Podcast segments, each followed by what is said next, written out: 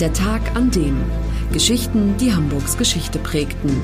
Ein Podcast der Hamburger Morgenpost. Gelesen vom Autor Olaf Funder.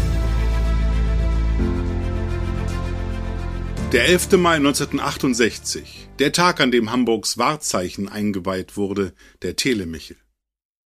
Am meisten macht er her, wenn hinter ihm die Sonne untergeht. Seine Silhouette verleiht Hamburg weltstädtisches Flair und ist einer der markantesten Punkte in der Skyline der City. Seit Mittwoch ist es offiziell. Bald wird der Telemichel wieder eröffnet. Noch drei Jahre, dann können die Bürger wieder hoch zur Plattform und die Aussicht genießen. Erstmals nach zwei Jahrzehnten. Viel Prominenz ist mit dabei, darunter Bürgermeister Herbert Weichmann und seine Frau Elsbeth, als am 11. Mai 1968 Hamburgs höchstes Bauwerk eingeweiht und im Drehrestaurant an 127 Metern Gäste erstmals bewirtet werden. Die Männer tragen Smoking, die Frauen Abendkleider. Es ist schließlich ein herausragendes Ereignis. Hamburg hat ein neues Wahrzeichen bekommen. Telemichel, so taufen die Reporter ihn, in Anlehnung an den anderen heißgeliebten Turm der Stadt. Das Gebäude ist eine Sensation, weil jeder begeistert ist von der Idee, in schwindelerregender Höhe ein Mahl zu sich zu nehmen und dabei dem Sonnenuntergang zuzuschauen, zählt die Bundespost allein in den ersten vier Monaten 750.000 Besucher. Die Bürger stehen Kopf vor Begeisterung. Der Andrang ist so groß, dass sich vor der Kasse lange Schlangen bilden. Wer endlich drankommt, zahlt zwei Mark, Kinder die Hälfte und fährt in exakt 24 Sekunden bis zur Aussichtsplattform bzw. dem Restaurant eine Etage drüber. Gut erinnern können sich die Älteren an das Angebot Kaffee und Kuchen satt zum Preis von fünf Mark. Aber bloß zum Aussicht genießen und zum Tortenverzehren ist der Telemichel nicht gebaut worden, sondern weil der 90 Meter hohe Sendemast auf dem Flakbunker am Heiligen Geistfeld, der bis in die 60er Jahre den Rundfunk- und Fernmeldeverkehr aufrechterhält, den neuen Anforderungen längst nicht mehr gewachsen ist. Ein sehr viel höheres Gebäude muss her, damit den Funkwellen nichts mehr im Wege steht und die Bürger endlich störungsfrei das 1961 gegründete ZDF empfangen können. Aus dem Architektenwettbewerb geht der Stuttgarter Fritz Trautwein als Sieger hervor. Viele in Hamburg sind anfangs entsetzt über dessen Entwurf. Von einer langweiligen Betonröhre ist die Rede. Gar nicht langweilig, sondern sehr dramatisch verlaufen die Bauarbeiten, die am 20. April 1965 beginnen. Anfangs wächst der Turm um einen, später sogar um zwei Meter pro Tag. Alles läuft nach Plan, bis am 5. Januar 1966 das erste Unglück geschieht. Bei Schweißarbeiten bricht in 90 Metern Höhe Feuer aus. Einer der 150 Arbeiter muss abgeseilt und mit einer Rauchgasvergiftung ins Hafenkrankenhaus gebracht werden. Ein zweites Feuer hinterlässt im Mai 1967 im Rohbau des Eingangsgebäudes ein Bild der Verwüstung.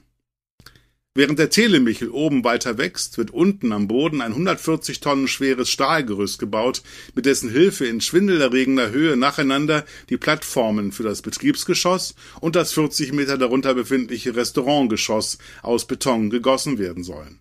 Am 3. August 1966 wird dieses Gerüst mit Hilfe von drei Seilwinden hochgezogen. Ausgerechnet in diesem kritischen Moment ist das Wetter schlecht, sodass die Aktion sieben Stunden dauert. Danach geht alles Schlag auf Schlag. Zunächst wird Ende 1966 auf dem 204 Meter hohen Betonstumpf der stählerne Gittermast aufgesetzt, an dem sich Rundfunk- und Fernsehsendeantennen befinden.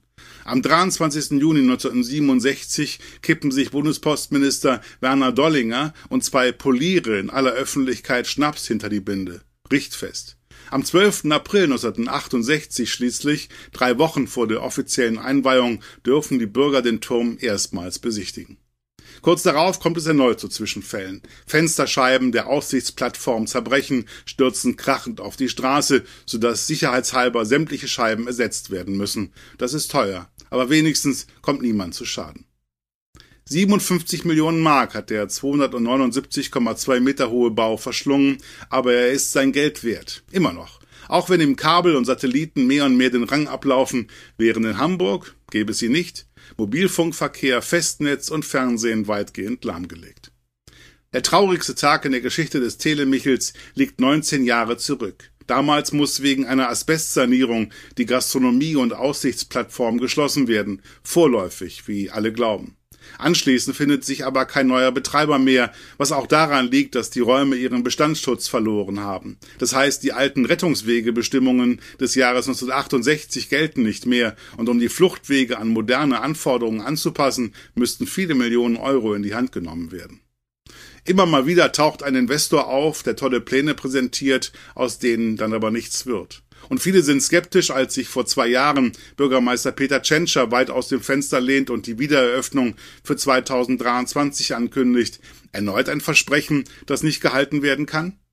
Diesmal sieht es anders aus. Vergangenen Mittwoch haben sich die neuen Betreiber der Öffentlichkeit vorgestellt, die Firmen Online Marketing Rockstars, Hamburg Messe und Kongress GmbH und die Home United Management GmbH wollen Hamburgs Wahrzeichen wieder mit Leben erfüllen.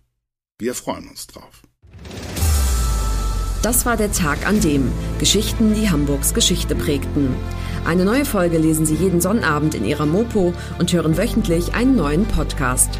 Noch mehr Historisches aus Hamburg, wie zum Beispiel das Buch zu dieser Serie oder die Magazine Unser Hamburg, finden Sie auch online in unserem Mopo-Shop unter www.mopo-shop.de.